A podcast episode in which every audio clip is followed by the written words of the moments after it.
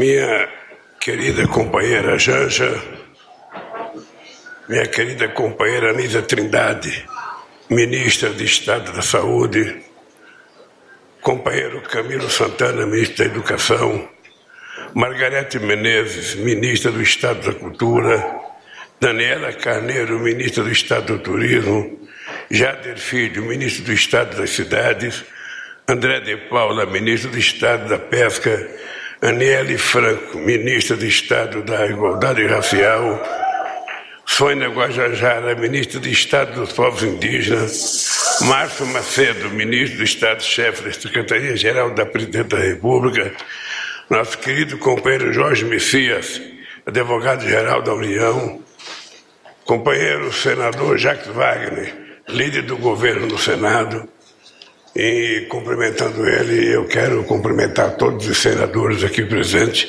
e todos os parlamentares presentes. Meu caro Fernando Pigato, presidente do Conselho Nacional de Saúde, André Baquerete, secretário de Estado da Saúde de Minas Gerais e representante do Conselho Nacional de Secretaria de, Secretário de Saúde, William Freire Bezerra, presidente do Conselho Nacional de Secretarias Municipais de Saúde, doutora Zeldiete Linhares Leite Zamboni, presidente da Sociedade Brasileira de Medicina da Família e Comunidade, representante de organismos internacionais, parceiros e parceiras aqui presentes. Eu não sei se vocês se deram conta, mas hoje nós completamos 80 dias de governo. E nesses 80 dias de governo, nós não temos feito outra coisa a não ser tentar recuperar tudo aquilo que tinha sido feito de bom, que tinha dado certo e que foi destruído. destruído. É como se você voltasse para sua casa de férias e tivesse dado um terremoto na sua casa. Ou seja, você teria que colocar cada peça no lugar outra vez para saber se você ia melhorar, se você ia comprar outra. É o que nós estamos fazendo. Nós assumimos o compromisso de, nesse primeiro 100 dias, fazer o levantamento da realidade desse país. Descobrimos o grau de destruição a que o país foi submetido nesses últimos seis anos e a nossa tarefa, ao invés de ficarmos falando mal de quem destruiu, é a gente tentar preparar o país para o próximo período. Nós agora vamos completar 100, 100 dias de governo, nós vamos anunciar tudo que nós já fizemos de recuperação do país, tudo. Ainda temos algumas políticas públicas para anunciar.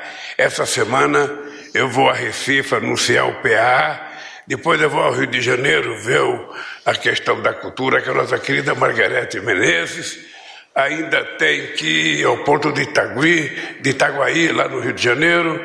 Ainda temos que ir a Paraíba e depois nós vamos para a China, ver como é que está a China. Pois bem, a alegria, a alegria do dia de hoje ela me toca muito profunda, porque na eleição de 2012 eu estava vindo de Campinas com a companheira Dilma, com o companheiro Padilha, o companheiro Luiz Mercadante. Nós tínhamos ido fazer um comício para o Márcio Postman, que era o nosso candidato a prefeito, em 2012, e paramos no hotel para conversar, e no hotel surgiu a discussão da saúde. E eu tinha muita angústia porque eu acho que a maioria das pessoas pobres desse país ainda morre sem ser atendido pelo tal do especialista. O tal do especialista que poderia ser uma coisa mais comum mas não é. Na ausência de tantos médicos, às vezes fica difícil uma pessoa morrer porque não tem oftalmologista, porque não tem um cardiologista, porque não tem um ortopedista, porque não tem uma coisa simples que deveria ter. E dessa conversa teve muita briga. Passado alguns dias, o Padilha e a companheira Dilma anuncia o Mais Médicos. E o Mais Médicos foi um sucesso extraordinário Porque tem dois tipos de gente que precisa de uma política como mais médicos. Primeiro, as pessoas que vão ser atendidas. Segundo, os próprios médicos que vão trabalhar e os prefeitos das cidades pequenas e médias desse país. Porque só sabe o que faz de falta um médico numa cidade um prefeito que às vezes quer contratar, às vezes paga um salário até mais alto do que ele poderia pagar e ainda assim não encontra um médico que se disponha a ir para uma cidade pequena do interior, que não tem shopping, que não tem cinema, que não tem nada. As pessoas às vezes não desejam ir. E é compreensível. Mas também é compreensível o esforço que foi feito para criar esse programa. Eu lembro que na época nós sofremos muitas acusações, muita gente da categoria médica não aceitava mais médico, sobretudo muita gente não aceitava os médicos cubanos que vieram de fora. Muita gente, amigas nossas, amigos e companheiros de dirigentes sindicais, amigos meus de, de dezenas de décadas que não aceitavam, mas inegavelmente o programa foi um sucesso excepcional. Poucas vezes o povo pobre que mora nas cidades pequenas desse país tiveram o tratamento que tiveram depois que nós colocamos os mais médicos para funcionar. E ele está voltando agora com um cuidado excepcional, um cuidado muito grande. Tá? Nós queremos que todos os médicos que se inscrevam sejam brasileiros. Esse é um esforço comum da nossa ministra, esse é um esforço comum do edital, de garantir que os médicos que se inscrevam sejam médicos brasileiros formados adequadamente. Se não tiver condições, a gente vai querer médicos brasileiros formados no estrangeiro, ou médicos estrangeiros que trabalham aqui. Se não tiver, nós vamos fazer chamamento para que médico estrangeiro ocupe essa tarefa, porque o que importa para nós não é apenas saber a nacionalidade do médico, é saber a nacionalidade do paciente, que é um brasileiro que precisa de saúde.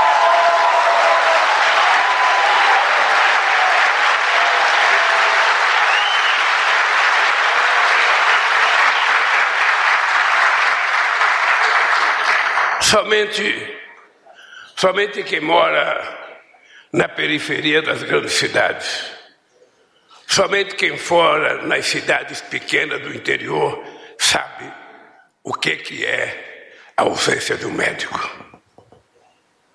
Sabe o que, é uma pessoa começar com uma pequena dor de cabeça, depois vir a falecer porque não tinha ninguém para fazer uma consulta e receitar um remédio. A história que essa menina nos contou aqui, pode ficar certo, Messias, que é a história de milhões de pessoas ainda hoje nesse país. Porque muitas vezes a gente que mora nos grandes centros urbanos, ou sobretudo que mora aqui no Pano Piloto em Brasília, não se dá conta da realidade do que é esse país longe do poder. Não se dá conta. Tem hospitais maravilhosos, tem médicos maravilhosos, nós já avançamos de forma extraordinária, temos uma qualidade de medicina excepcional para quem pode pagar. Quem não pode pagar, nós ainda estamos muito atrasados, muito atrasados, inclusive nós temos que ter o cuidado de formar as pessoas para entender os problemas sociais desse país. Por isso, o dia de hoje, querida ministra, é muito importante. Eu sei que para você, eu digo para mim, mas sobretudo para as milhares e milhares de prefeituras que estão pedindo a Deus que esse programa seja lançado logo. Ou seja, tentar acabar com mais médicos, tentaram vender toda a imagem negativa dos mais médicos de forma pejorativa agredir, não tiveram sequer vergonha de pedir desculpas aos médicos cubanos que foram embora desse país.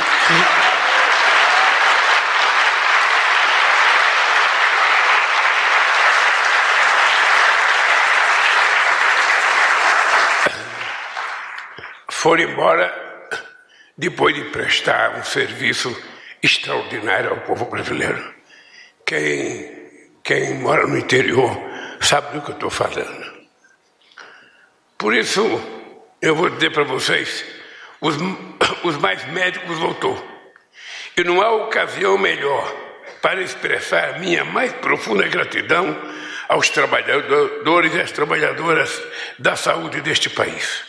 A gratidão que não é apenas minha, mas de milhões de brasileiros e brasileiras que sobreviveram e que tiveram as vidas de seus entes mais queridos salvas por esses profissionais num dos momentos mais dolorosos da nossa história recente.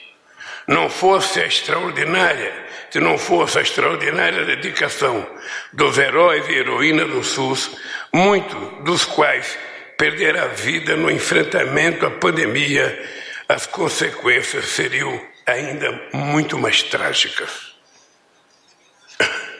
É essa a imagem que ficará para a história. Médicos, médicas, enfermeiros e enfermeiras do SUS arriscando suas vidas para salvar outras vidas, seja nos hospitais públicos, dos centros urbanos, seja no Brasil mais profundo. Haverá outra imagem poderosa a fazer parte da história, a de homens e mulheres da Força Nacional do SUS, se embreando floresta dentro, para salvar o povo Yanomami da malária, da desnutrição, do envenenamento de seus rios e peixes e da ganância daqueles que se dizem civilizados. São essas as imagens que ficarão na história e não aquela triste fotografia de pessoas vestidas de jaleco branco nos aeroportos, hostilizando profissionais cubanos que vinham, que vinham se integrar aos mais médicos para ir onde não havia médico. A verdade é que, nesses últimos anos, o Brasil esteve gravemente doente.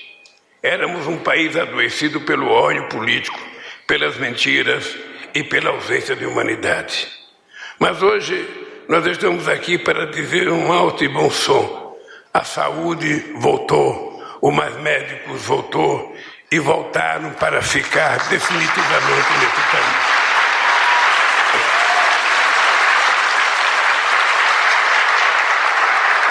Voltou também o Programa Nacional de Imunizações, que se tornou referência no mundo.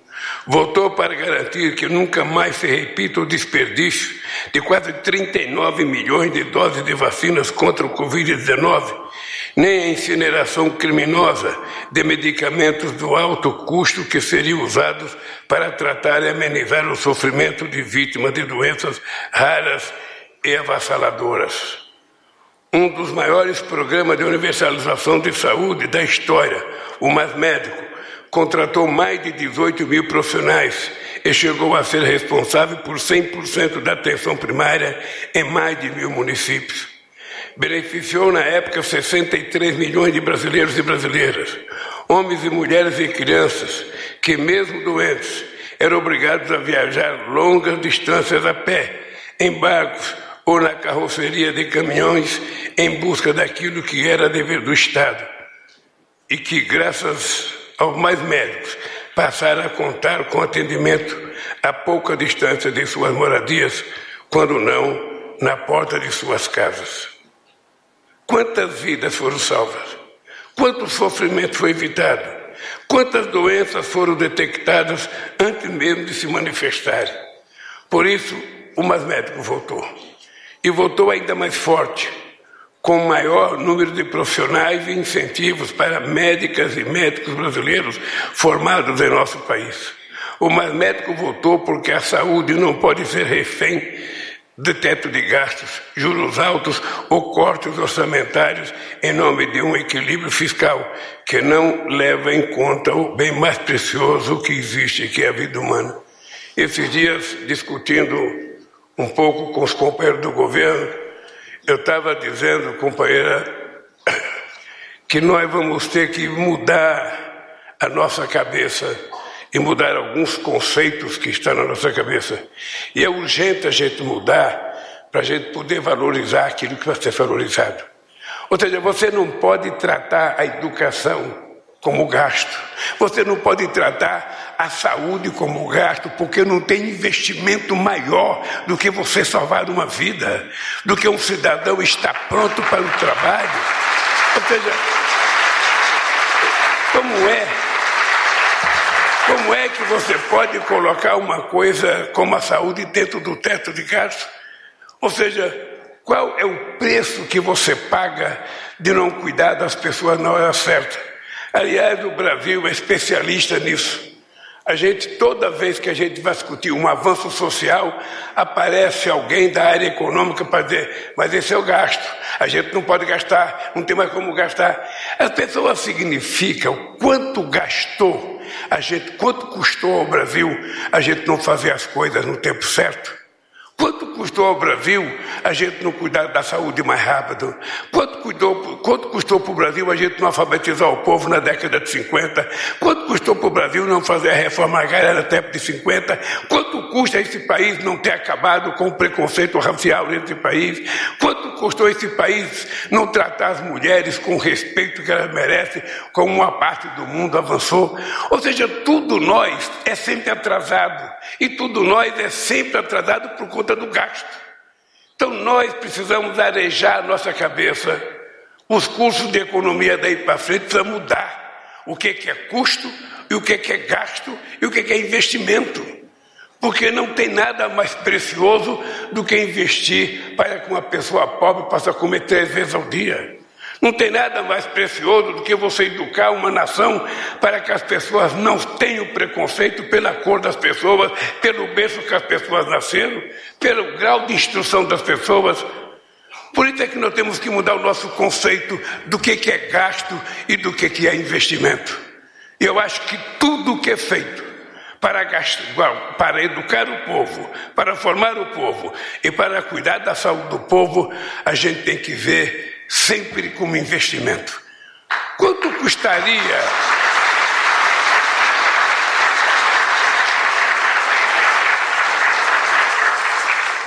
Quanto custaria hoje a situação do povo pobre se a gente não tivesse criado subsídio para a minha casa, minha vida? Como é que a gente iria querer que uma pessoa que ganha um salário mínimo possa pagar 300, 400 reais de prestação no casa do aluguel? Se o Estado, se o Estado é capaz de aceitar conviver com dívida de 1 trilhão e 700 bilhões de reais, que as pessoas devem à Previdência, devem à Receita, por que, que não pode conviver com um pouco de subsídio para o povo pobre se transformar menos pobre, virar cidadão de classe média, poder virar um consumidor de padrão médio e esse país voltar a crescer. Quem tem que mudar, na verdade, é a nossa cabeça. É a nossa cabeça. Os livros de economia estão superados. É preciso criar uma nova mentalidade sobre a razão da gente governar. Para que você quis ser governo, Márcio? Para que, Sônia, que você aceitou ser ministra? Não foi para dizer que você tem o título de ministra. Só tem sentido você ser ministra se você puder dar um padrão de tratamento decente e humano aos indígenas brasileiros. É a única razão que explica. É a única razão todos nós, todos nós seremos medidos quando terminar o nosso mandato.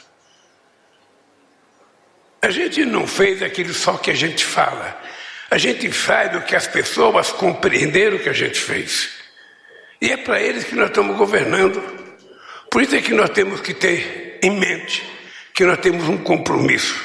Esse é um compromisso de honra, é um compromisso moral, é um compromisso de fé é que nós temos que tirar esse país da miséria que ele se encontra. Nós não podemos deixar. Eu, Nívia, eu, eu costumo fazer check-up todo ano. Costumo fazer check-up todo ano. 99% do povo brasileiro não tem acesso às, às máquinas que eu tenho. Os médicos nem perguntam se eu estou com dor de cabeça, se eu estou com dor de dente, se eu estou com dor não sei de onde. Mandam eu entrar numa máquina, máquina um, máquina dois, máquina três, máquina quatro. Depois de passar o dia dentro da máquina, eu tenho o resultado.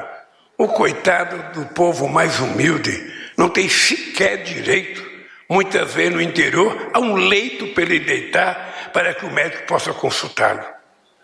Por isso, Nízia, eu estou muito orgulhoso, primeiro, de ter encontrado você para ser ministra da Saúde, segundo, de você